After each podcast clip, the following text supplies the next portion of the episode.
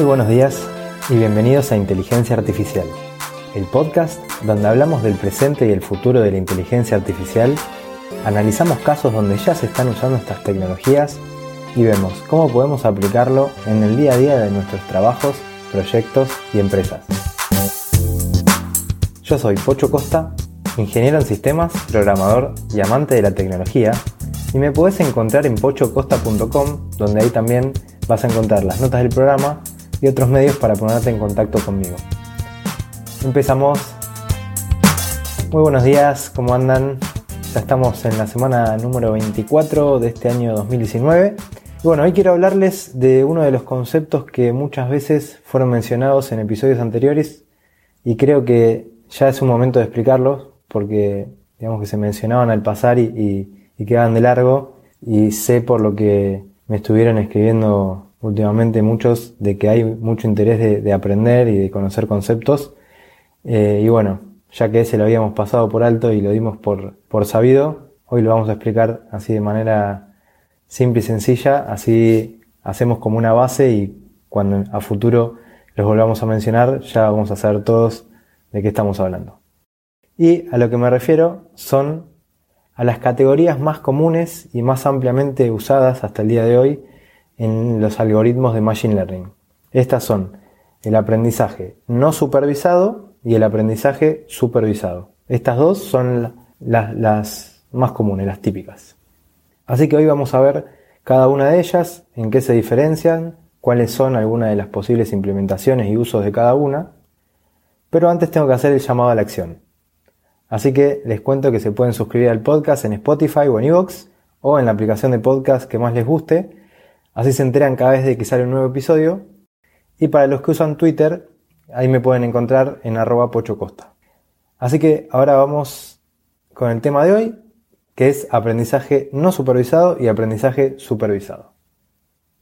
Lo primero que quiero introducir es el concepto este que trae la palabra supervisado, que es lo que por lo menos a mí me llamó más la atención la primera vez que lo escuché o que lo leí, porque lo de aprendizaje, digamos que se daba por entendido, pero lo de supervisado no, entendía a qué se refería.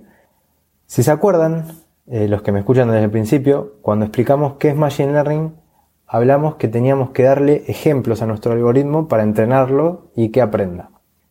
Estos ejemplos se los podemos dar de dos maneras. El primero, que es en el aprendizaje no supervisado, le damos el ejemplo y no le decimos nada más. El segundo es el aprendizaje supervisado. En este le damos el ejemplo y además le damos una etiqueta para cada ejemplo. Entonces, lo de supervisado o no supervisado quiere decir si los ejemplos tienen etiqueta o no tienen etiqueta. Esto hasta ahora puede sonar a chino básico, así que mejor vamos a verlo eh, con un ejemplo. El ejemplo es el siguiente. Pensemos en un posteo en redes sociales como como un ejemplo. Cada posteo en redes sociales es un ejemplo. Acá, por ejemplo, si vas a tu perfil de Instagram y empezás a mirar todas tus fotos, esto, esto lo digo en serio, ¿eh? si, si tienen Instagram, está bueno que, lo hagas ahora, abrite la app y empezá a mirar todas tus fotos.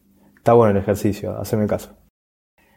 Bueno, cuando las terminás de mirar, vas a darte cuenta de que detectaste patrones en todas esas fotos. Va a haber fotos en las que aparecen personas, seguramente familia y amigos. Otras fotos donde aparecen paisajes, otras fotos con asados, otras fotos con vinos. Bueno, esas, como se pueden imaginar, son, son las fotos de mi Instagram.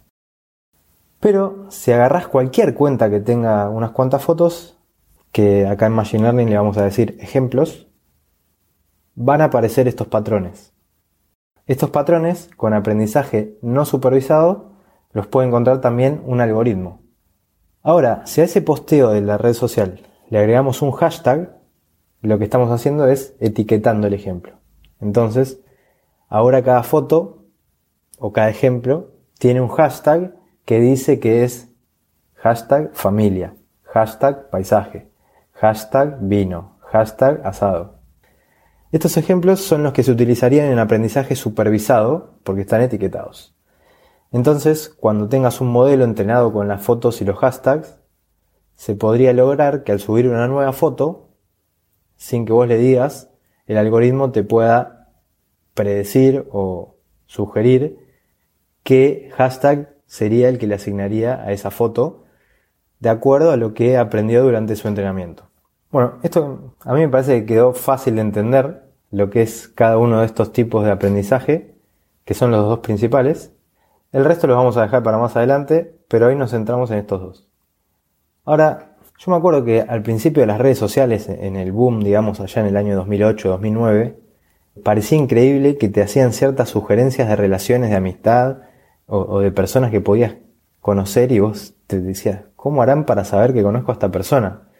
Me acuerdo que todo el o que escuchabas por ahí que decían no, porque se deben fijar en tus mails, porque yo, no sé, eh, le diste acceso a tu cuenta de, Gmail o ese tipo de cosas.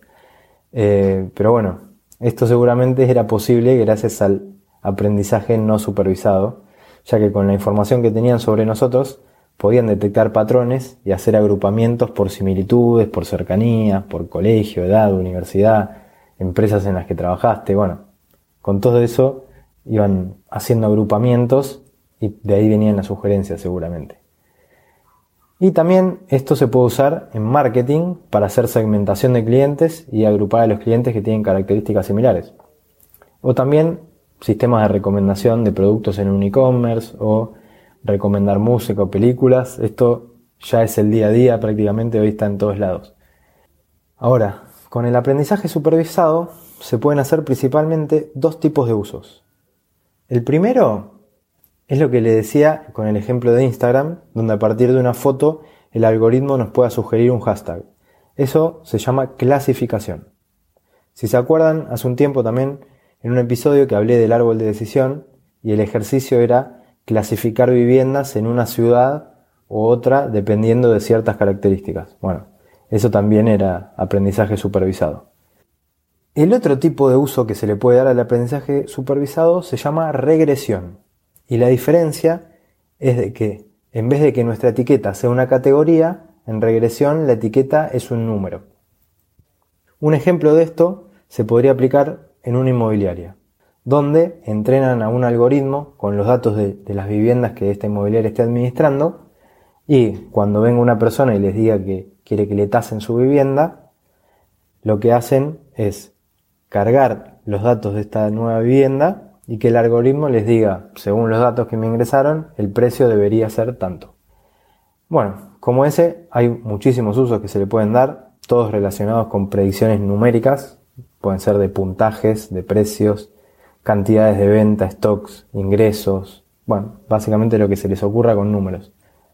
Así que bueno, estos son los dos tipos de aprendizajes más comunes en Machine Learning. Espero que haber podido ser claro y que lo hayan entendido.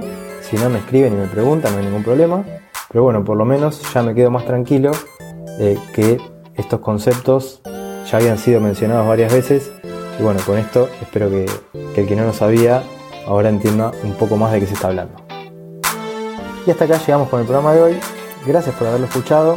Si te gustó, te pido que lo compartas en, con las redes sociales o con algún amigo con quien quieras. Y también les agradezco a todos los que dejan su me gusta o su comentario en ebook, que eso es lo que hace que este podcast pueda ser descubierto por más personas.